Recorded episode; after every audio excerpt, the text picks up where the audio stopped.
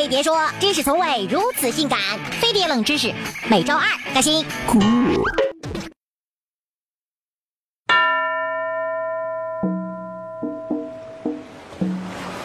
呃，买点喝的吧。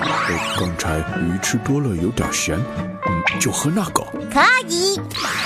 老板，来一杯。味道怎么样？你喝的是青蛙汁，哈哈哈哈！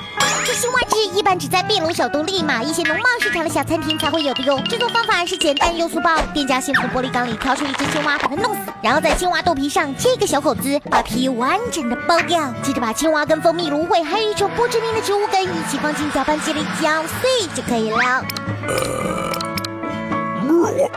你你人人人与人之间最基本的信任呢？啊，行呢，说的好像你是人一样。来，给你喝这个，怎么样？是不是有一点甜？嗯，这这好好的饮料不喝，喝什么青蛙汁？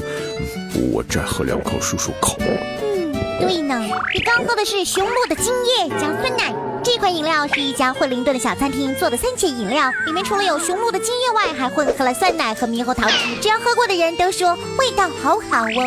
我我我我跟你有什么仇什么怨？哎呦，我不是有一点好奇吗？来，你尝尝这个，我也在喝呢。这个味道跟可乐很像哦。哎呀，原来我喝的就是可乐，不过你喝的是哈哈哈。不是吧？又来！我可不是故意的哟。你喝的是牛水，这是印度某集团利用母牛尿液制作的一款新型汽水饮料，据说在印度当地非常的热销哟。里面除了尿液以外，还添加了很多草药。制造商说这款饮料闻起来不会有尿味，口感也不差哟。最重要的是它不含任何有毒物质，比普通的汽水饮料对人体更有益。你你别说了，我我只想静静。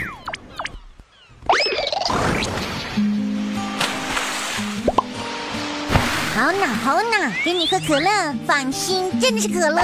你看那边有卖用猪胎盘做的果冻型饮料，据说喝了有助于肠胃消化，还有美容效果。但到底是不是真的，我就不知道呢。不过十克的胎盘要卖八美元呢，为什么呢？苦。哎，你知道呃怎么让饮料变大杯吗？买杯大的不就好喽？